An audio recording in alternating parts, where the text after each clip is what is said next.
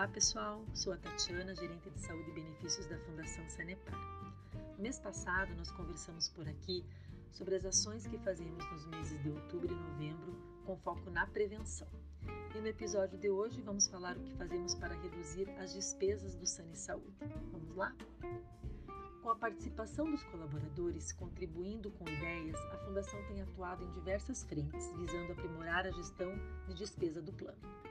O nosso foco principal é atuar de forma ordenada com plano de ações de gestão sobre as despesas assistenciais do Sane Saúde, visando a sustentabilidade do plano e a redução da necessidade de reajustes elevados nos próximos anos.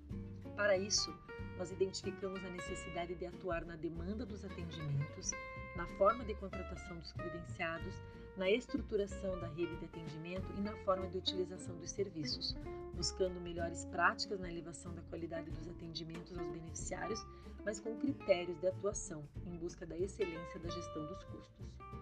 Para estas práticas, as ações foram segregadas por grupos de trabalho com a participação de equipes multidisciplinares de forma a tornar possível a realização das ações e buscar também a efetividade na gestão do plano.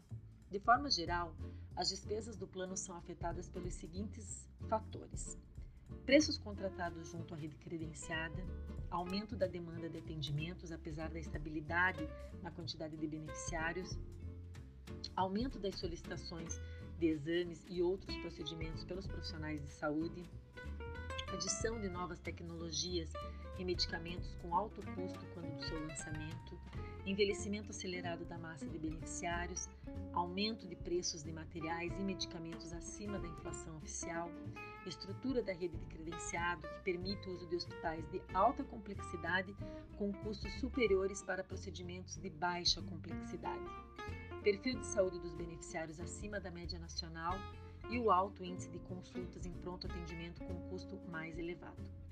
É sempre bom lembrarmos que o Sane Saúde não tem fins lucrativos, portanto é preciso que seja utilizado de forma racional. Aliás, quer saber mais sobre como utilizar o plano de maneira consciente? Em julho, postamos um podcast sobre esse tema. Confira lá. Obrigada a todos pela atenção e até mais.